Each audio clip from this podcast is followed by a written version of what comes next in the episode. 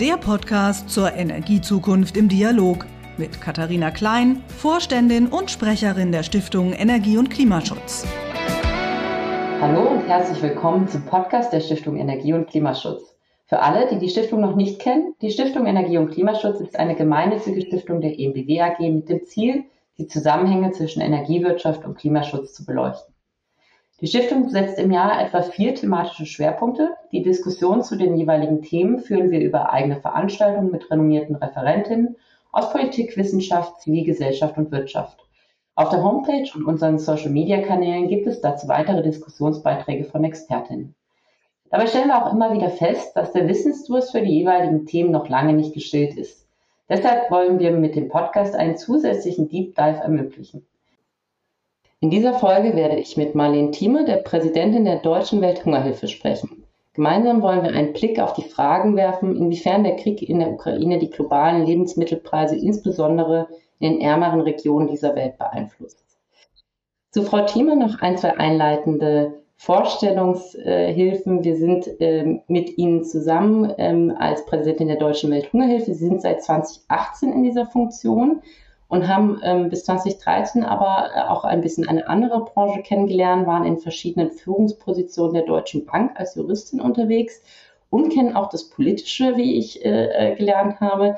Sie sind nämlich auch äh, Beraterin der Bundesregierung im Rat für nachhaltige Entwicklung über 15 Jahre gewesen. Insofern, glaube ich, äh, haben wir hier eine Expertin, mit der wir die nächsten Minuten sehr gut in das Thema einsteigen können. Bevor wir inhaltlich mit der Folge starten, eine kurze Info. Die Aufnahme für diesen Podcast hat Anfang Juni stattgefunden. Im Laufe des Gesprächs werden wir über den G7-Gipfel sprechen, welcher zum Zeitpunkt der Aufnahme noch nicht stattgefunden hatte. Und jetzt wünsche ich Ihnen viel Spaß beim Zuhören. Herzlich willkommen, Frau Thieme. Wir freuen uns, dass Sie heute mit dabei sind. Hallo, Frau Klapp. Ja, Frau Thieme, ich glaube, wir könnten uns kein aktuelleres Thema aussuchen. Die äh, Medien berichten täglich darüber, wie die Situation sich zuspitzt, was auch äh, die Ernährungslage angeht.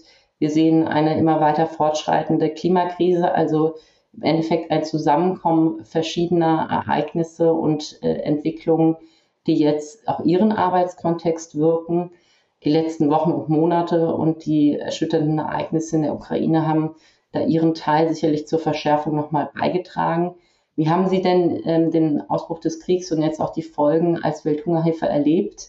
Und inwiefern hat sich das auf Ihren Arbeitsalltag auch ausgewirkt? Kriege und Konflikte sind äh, nach der Erkenntnis der Welthungerhilfe immer schon der Haupttreiber, einer der Haupttreiber für Hunger gewesen. Aber hier ist die Situation völlig anders. Ähm, dass da tatsächlich der Krieg, ne, Putins Krieg auf die Ukraine oder Angriff auf die Ukraine hat Hunger in anderen Teilen der Welt verschärft, nicht alleine in der Ukraine, weil eben die Ukraine einer der größten äh, Weizenlieferanten und Sonnenblumenöllieferanten auf dem Weltmarkt sind. Und das wiederum hat Auswirkungen auf die Länder, vor allem auch auf die Länder des Südens, in denen wir arbeiten, weil die diesen Weizen, das Sonnenblumenöl importieren. Äh, die Preise für diese Grundnahrungsmittel waren schon in den letzten Jahren gestiegen. Mhm. Aber der Krieg äh, hat natürlich genau diese Preise noch einmal explodieren lassen. Und äh, das führt dazu, dass arme Menschen, die von weniger als ähm, 1,80 Dollar am Tag leben müssen, dass die sich quasi diese Lebensmittel kaum noch leisten können. Und äh, wir sind sehr dankbar, dass die Politik auch nicht zuletzt aufgrund unserer Mahnungen äh, hin diese Situation erkannt hat und auch ganz oben auf die politische Agenda bis hin zu den G7-Verhandlungen jetzt Ende des Monats, aber auch in der EU und auch auf UN-Ebene erkannt haben, äh, dass tatsächlich Hunger eines der Themen ist, was mit Putins Angriffskrieg auf die Ukraine verbunden sein wird. Für uns als Welthungerhilfe hat dieser Angriffskrieg auf die Ukraine zur Folge gehabt, dass wir seit ganz, ganz vielen Jahren das erste Mal wieder in Europa tätig geworden sind. Wir haben zusammen mit unseren europäischen Partnern, mit denen wir in der Allianz 2015 zusammengeschlossen sind, dass wir in Europa tätig werden und in der Ukraine selbst, aber auch in den angrenzenden Ländern Flüchtende äh, aufgenommen, erst versorgt haben, aber in der Ukraine selbst auch Lebensmittelversorgung als Nothilfe unternehmen. Denn die Binnenflüchtlinge, die vom Osten, wo die Russen ja besonders stark schon engagiert sind oder Krieg führen, in den Westen der Ukraine geflüchtet sind, ähm, die müssen natürlich auch versorgt werden. Und dafür sind die äh, Systeme dort nicht ausgerichtet. Insofern eine große Veränderung auch für die Welthungerhilfe das ist in der Tat ja wirklich spannend, wenn Sie sagen, Sie sind jetzt äh, das erste Mal seit äh, langem wieder in Europa tätig. Sehen Sie denn auch andere Brennpunkte, wo jetzt die Konsequenzen spürbar sind, auch was den Ausfall von Getreidelieferungen etc. angeht, ähm, jetzt sich zeigt? Also zum einen gibt es ja diese, die besonders von äh, äh, Hunger betroffenen Länder, die wir auch jährlich im Welthungerindex der Welthungerhilfe sehr stark markieren. Das ist Jemen, Somalia, Afghanistan, aber auch die Länder am Horn von Afrika, Somalia, Kenia, die einerseits von Krieg und andererseits vom Klimawandel betroffen mhm. sind, die auch von Importen im starken Maße betroffen sind und die auch schon heute aktuell ähm, äh, Nahrungsmittelhilfe erhalten von den internationalen Organisationen, von den Nichtregierungsorganisationen. Die sind sehr stark äh, betroffen, weil sie den Weizen natürlich oder die äh, Grundnahrungsmittel zu anderen Preisen importieren müssen. Dann gibt es äh, die Länder des Nahen Ostens, aber auch der Sudan, die sehr stark vom Import aus der Ukraine äh, beeinflusst oder, oder abhängig sind. Und die haben tatsächlich das besonders große Problem, äh, dass sie äh, nicht ausreichend ähm, Vorsorge treffen konnten oder getroffen haben. Aber es sind wohl auch die Länder, ich sag mal, am, im Norden Afrikas, von Ägypten bis Marokko, die äh, tatsächlich über die gleichen ähm, Versorgungsprobleme zu kämpfen haben. Ähm, das ist äh, weit ausgreifend eben bis in die äh, afrikanischen Sachen und äh, äh Länder. Und das Erstaunliche ist, dass natürlich auch sofort ein Verdrängungswettbewerb für, äh, stattfindet und auch Reis teurer geworden mhm. ist. Weil, weil es natürlich viele Länder geben, gibt, die tatsächlich beide Ernährungsbestandteile ähm, verwenden und dann ist man ausgewichen und daraufhin ist der Reis sofort teurer geworden. Das ist interessant, dass dann in, im, im Zuge dessen natürlich gleich auch ähm, andere Lebensmittel äh, dann auch eine Verteuerung erfahren was ja auch immer wieder zu lesen ist, ähm, dass es eigentlich gar nicht ähm, an der verfügbaren Menge läge, sondern tatsächlich eine Verteilungsproblematik auch im Raum stünde. Ähm, welche Möglichkeiten haben Sie denn als Welthungerhilfe tatsächlich jetzt dort akut auch bei diesen Entwicklungen gegenzusteuern und auch eine entsprechende Versorgung auch in den Notfallregionen auch sicherzustellen? Also zunächst einmal, ähm, wenn die Exporte de, aus der Ukraine nach 100 und mehr Tagen nicht mehr möglich sind, sogar zum Teil die Läger ja beschossen worden sind, dann hat man natürlich ein wirklich imminentes Verteilungsproblem. Ganz offensichtlich kann man im Moment noch auf dem Weltmarkt ausreichend erwerben. Aber das ist ja endlich. Und wenn ein Drittel des Weltmarktes wegfällt, dann kann man sich das ähm, ziemlich schnell ausrechnen. Das ist spätestens dann, wenn die neue ukrainische oder auch russische Ernte wegfallen würde, dann kommt es zu ernsthaften tatsächlichen Defiziten in der verfügbaren Menge. Äh, und das erwarten Experten auch tatsächlich im äh, Spätsommer, Anfang des Herbstes. Mhm. Dann, wenn die Ukraine quasi alles hätte verschifft haben wollen und Neues macht, aber sie kann nichts Neues einlagern, weil sie ja auch nur in Teilen säen kann und weil sie dann auch nur in Teilen wird ernten können. Man versucht ja mit Güterzügen einen Teil der ukrainischen Getreidevorräte äh, auf irgendwelchen Wegen, da sind die äh, logistischen Herausforderungen, glaube ich, ziemlich groß, dennoch dem Weltmarkt zur Verfügung zu stellen. Und man appelliert an Herrn Putin, wenigstens für die Nahrungsmittelversorgung das zu ermöglichen. Aber er zeigt sich auch da wenig kompromissbereit. Das scheint leider ja auch das zu sein, was jetzt auch den Zukunftsausblick prägt, dass das jetzt noch eine Situation ist, die auch weiter uns beschäftigen wird.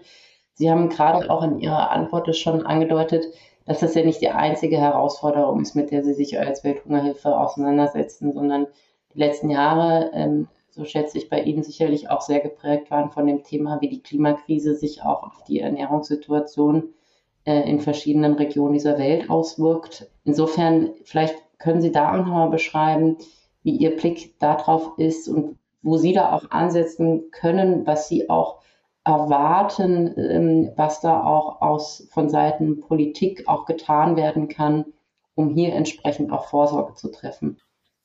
Ja, die Krisen waren ja vielfältig. Corona darf man ja auch nicht vergessen. Das hat ja ganz viele Lieferketten auseinander äh, gebracht und äh, dann kommt noch dieser Konflikt dazu. Aber es war äh, schon vorher auch äh, das K für Klimawandel, was uns viele Jahre schon auch in unserer politischen Arbeit beschäftigt hat, dass wir sagen, dass die Ernten unter den Klimawandelbedingungen gerade dort am stärksten zurückgehen, wo am wenigsten dazu beigetragen wurde, dass Klimawandel stattfindet. Und das ist in den Ländern des Südens dort der Fall, wo Dürren, veränderte Vegetationsperioden und dann aber auch Fluten, also das Gegenteil, äh, völlig neue Herausforderungen für den Anbau von Getreide und Lebensmitteln ähm, äh, fordert. Und äh, man kann bis zu einem gewissen Grade natürlich verändertes Saatgut, klimaresilientere Anbauweisen, verbesserte Bewässerung oder auch äh, Dammbau, Brunnenbau, ähm, all dieses, das kann man bis zu einem gewissen Grade tatsächlich ermöglichen. Das haben wir auch äh, als Welthungerhilfe in den letzten Jahren in vielen Teilen getan. Auch das Know-how der Bauern zu unterstützen, dass sie sich an diese veränderten und unsicheren Vegetationsperioden, die wir ja übrigens auch in völlig veränderten Wetterphänomenen und Abläufen bei uns im Lande sehen. Aber da wird es deutlich größere Anstrengungen äh, brauchen, um tatsächlich die Ernährungsgrundlage für die Menschen, die sowieso am wenigsten haben, darzustellen. Das ist sehr spannend, weil das gerade auch ansprachen. Das sind ja doch sehr spezifische Kompetenzen, die Sie da auch brauchen als Organisation.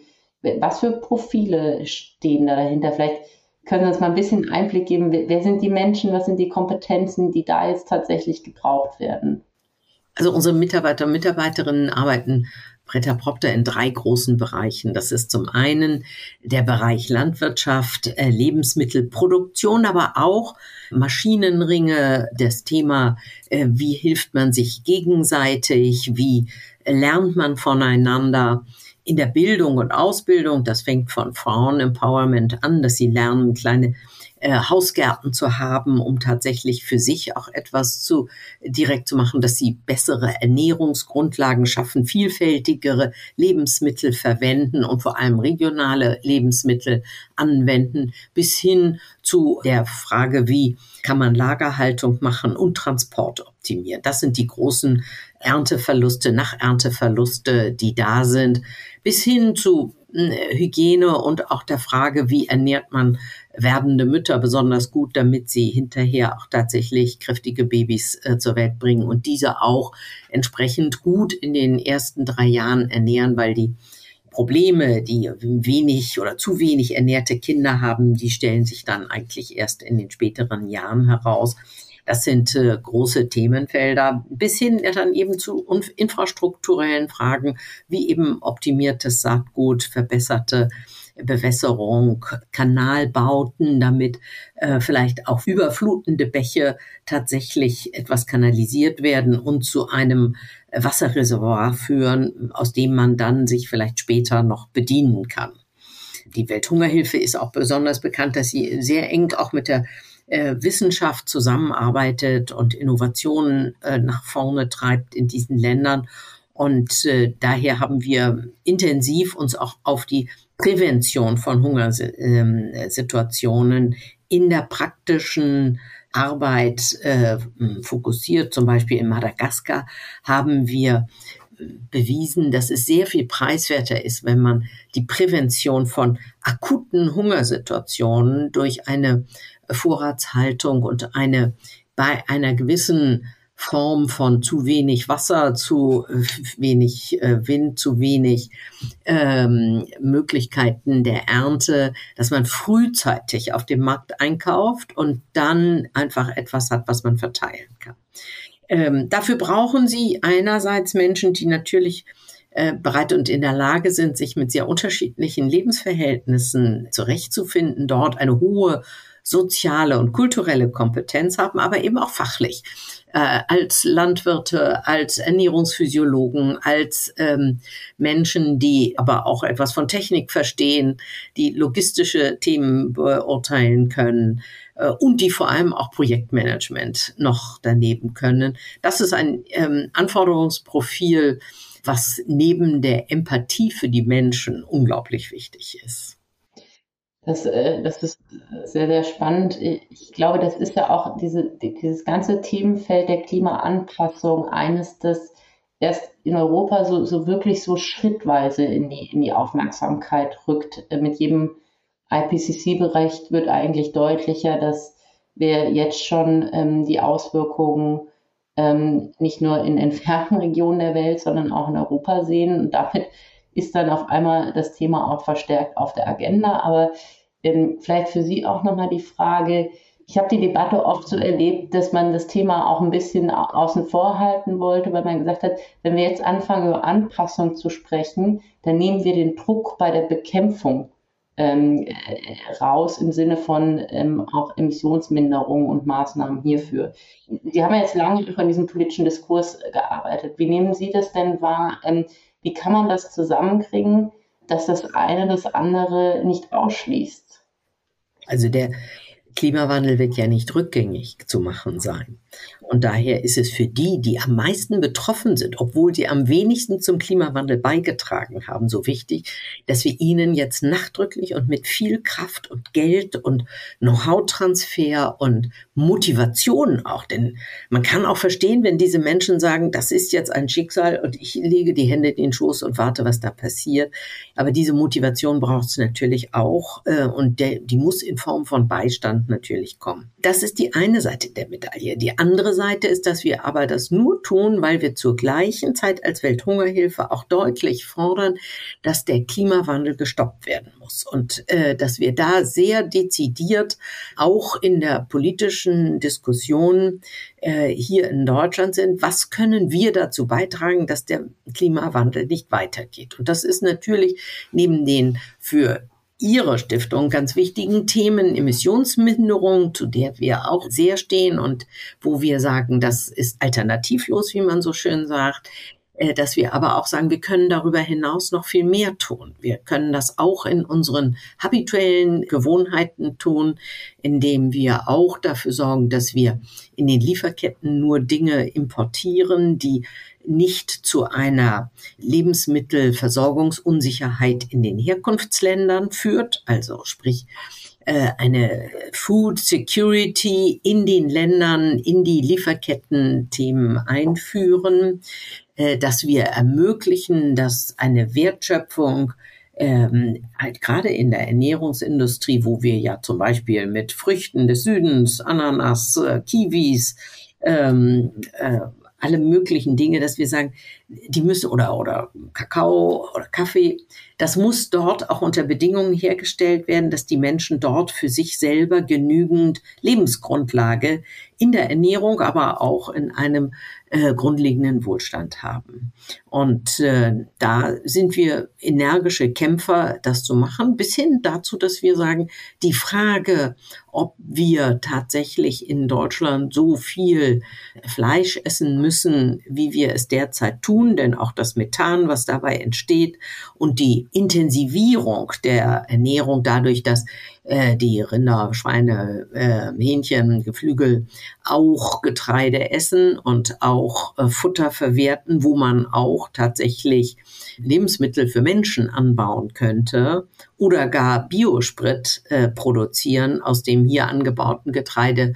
Das sind Themen, äh, die zu einer Betrachtung äh, für uns als Welthungerhilfe ganz wichtig sind. Und daher haben wir da auch dezidierte politische Appelle immer wieder formuliert. Das finde ich, finde ich eine super spannende ähm, Skizze, die Sie da aufmachen, auch wie das, wie man das beides zusammenkriegen kann. Also die Advocacy für ähm, mehr Klimaschutz und auch für ein Aufhalten äh, der Entwicklung gleichzeitig die Beschäftigung mit den nicht übersehbaren und schon existierenden Konsequenzen. Ich erlebe so ein bisschen die Debatte auch jetzt tatsächlich viel stärker sensibilisiert als vorher, dass doch in der breiten Öffentlichkeit jetzt durch Corona, durch ähm, auch diese Situation jetzt ähm, mit den Lieferproblemen auch im Zusammenhang des äh, Kriegs in der Ukraine auf einmal den Menschen bewusst wird, wir reden da von globalen Zusammenhängen und die Kiwi oder das, was ich dort im Supermarkt kaufe, die kommt nicht irgendwie aus heiterem Himmel, sondern da stecken eben komplexe Produktions- und Liefersysteme dahinter. Sehen Sie da auch eine Chance drin, dass man aus diesem Momentum auch der, dessen, dass das jetzt auf einmal in seiner Vulnerabilität auch deutlich wird, vielleicht auch in der Gesellschaft ein größere, größere Gerechtigkeit, einen größeren Anspruch an Veränderung im eigenen Leben umsetzen kann? Ich glaube schon, dass wir so aus einem Wohlstandstraum im Moment ein wenig erwacht sind. Ähm, die Politik redet von einer Zeitenwende, aber das Bewusstsein ist ja auf diese sehr fragilen Lebensgrundlagen, auf denen wir in großem Wohlstand gelebt haben und einer Sorglosigkeit bis hin zu einer Verschwendung, ich sage das mal so offen, ähm, diese Erde übernutzt haben, dass wir jetzt tatsächlich darüber nachdenken, bis hin zu der Frage eben wirklich, wenn wir jetzt, wie ich vorhin andeutete, gar nicht wissen, ob wir genügend Getreide zum Ende dieser Ernteperiode im, im Norden haben, dann ist es doch eine Frage, ob ich tatsächlich noch Biosprit brauche oder ob ich nicht lieber Menschen ernähre. Äh, oder ähm, da, jeder kocht da seine Suppe drauf. Die Bauern sagen, wir brauchen keine Blühstreifen, die ich persönlich unverzichtbar halte für äh, die Biodiversität, die wir uns erhalten müssen für die Zukunft. Denn ohne Bienen, ohne ein vielfältiges Insektenumfeld werden wir auch nicht Gemüse und andere Früchte mehr ernten. Und auch der Raps braucht eine enorme Bestäubungsleistung hintendran. Und äh, das ist eigentlich in der Bewertung der Menschen sehr natürlich, dass sie sagen, was machen wir da eigentlich? Und das schallt mir auch entgegen, wenn ich äh, mit diesen pointierten Forderungen komme und jetzt muss man diese Lieferketten wieder umbauen oder die äh, Fragen stellen, Tank oder Teller. Das haben wir vor 20 Jahren schon diskutiert. Damals war das aber kein relevantes Thema, weil es immer mehr und genügend gab für fast alle. Es war, wie Sie vorhin andeuteten, eher ein Verteilungsproblem als ein Vorhandenseinproblem. Ähm, aber jetzt müssen wir wirklich anfangen, alle Ern Nachernteverluste zu minimieren, die äh, Saat wieder so zu kalibrieren und koordinieren, dass sie tatsächlich äh, für alle Menschen genügend zu essen ermöglicht. Und das führt auch zu einem anderen Bewusstsein, zum Beispiel im Fragen des Fleischkonsums oder der Fleischnachfrage. Wir sehen ja auch im Moment, dass die allein die gestiegenen, ähm, die gestiegene Inflation die Menschen ähm, davor in Deutschland zurückhält, äh, frische Erdbeeren zu kaufen oder frische Spargel zu kaufen. Äh, sie reagieren sehr sensibel und sehr vernünftig in vielerlei Hinsicht auch. Ja, das ist tatsächlich ja interessant, in, inwieweit auch die, die hier steigenden Preise natürlich dann auch das Nutzerverhalten nochmal verändern. Ähm, die Hoffnung ist, äh, dass wir, dass wir da trotzdem in, in eine solidarische Zukunft gehen. Ähm, Sie haben sich als Welthungerhilfe ja das klare Ziel gesetzt, Zero Hunger by 2030, also kein Hunger mehr bis zum Jahr 2030. Das ähm, klingt äh, sehr ambitioniert angesichts dessen, was Sie gerade auch an Herausforderungen in den letzten Minuten skizziert haben. Wie optimistisch sind Sie denn persönlich, dass dieses Ziel auch trotz der aktuellen globalen Entwicklung noch erreicht werden kann? Wir hatten in den vergangenen Jahren schon feststellen müssen, dass die Anzahl der Hungernden von gut 700 Millionen auf 800 Millionen äh, stiegen. Das war vor allem den Klimawandel, der schleichend daran mitwirkt, dass Hungerzahlen steigen, aber auch die äh, gestiegene Anzahl von äh, Kriegen und Konflikten zurückzuführen. Jetzt befürchtet man fast, dass es 100 bis, bis zu 100, vielleicht sogar mehr Millionen Menschen akut hungern könnten, mehr hungern könnten. Das ist natürlich ein großer Rückschlag für die äh, Verwirklichung der Sustainable Development Goals, die tatsächlich bis 2030 Hunger und Armut besiegen wollten. Wir wissen aber, dass tatsächlich de facto es auch ohne diese gestiegene Kriegsanzahl und auch den Klimawandel mit Anpassungsmaßnahmen immer noch möglich wäre, den Hunger bis 2030 zu besiegen. Aber adressiert an die G7, die ja Ende des Monats in Elmau tagen, die das Versprechen von 2015, 500 Millionen Menschen aus dem Hunger zu holen, ist immer noch möglich. Dazu gibt es wissenschaftliche Forschungen, die sagen, ja, das ist möglich. Es muss, es gibt nicht für alles das gleiche Rezept, sondern es muss wirklich sehr regional angepasste äh, Module geben. Das reicht eben wirklich von der ganzen Range von Hungerbekämpfung, die ich vorhin aufmachte, bis hin zu Infrastrukturbauten, die im größeren Stil aber es ist möglich, aber es kostet Geld. Und da muss die Investitionsthematik, wo setzt diese Gesellschaft, und zwar nicht nur die deutsche, sondern die weltweite Gesellschaft eigentlich ihre Schwerpunkte. Und äh, die Schätzung war, dass die G7-Staaten ihre Investitionen in entwicklungspolitische Vorhaben verdoppeln müssen. Das ist nicht, das ist nicht unmachbar, sondern wenn man jetzt sieht, wie viel in Rüstung plötzlich investiert wird, dann ist das, übersteigt das ein Vielfaches dessen, was man hätte mehr machen können müssen für die entwicklungspolitischen Vorhaben. Und daher ist es wirklich eine Frage, in welcher Form können wir den größten Effekt erzielen, um die Welt auch für die Zukunft friedlicher und für alle Menschen bewohnbar und auch mit Lebensperspektiven versehen gestalten können. Und äh, daher ähm, sagen wir sehr deutlich, die G7 müssen in Elmau dieses Versprechen erneuern und dafür auch die Finanzmittel zur Verfügung stellen. Das ist ja tatsächlich äh, wirklich jetzt äh, das naheliegendste Forum, in dem auch diese Dinge diskutiert werden sollen wo, wo sie auch hingehören. Denn dieses Mal äh, hat ja auch Deutschland äh, tatsächlich die Gastgeberrolle und damit äh, kommt ihm natürlich auch eine eine gewisse Verantwortung zu, diese Themen zu setzen. Wie ist denn Ihr Eindruck? Ich vermute, Sie sind da auch im Austausch. Ähm, wie ist denn die deutsche Bundesregierung da unterwegs? Sind Sie da zuversichtlich, dass es in diese Richtung geht oder ähm, haben Sie da eher noch Zweifel, ob sich das so durchsetzen lässt? Also die Vorbereitungen sind gut gelaufen. Die angedachten Maßnahmen sagen, ja, wir müssen an diesem Ziel von Elmar 2015 festhalten und wir müssen dafür auch die erforderlichen Gelder zur Verfügung stellen.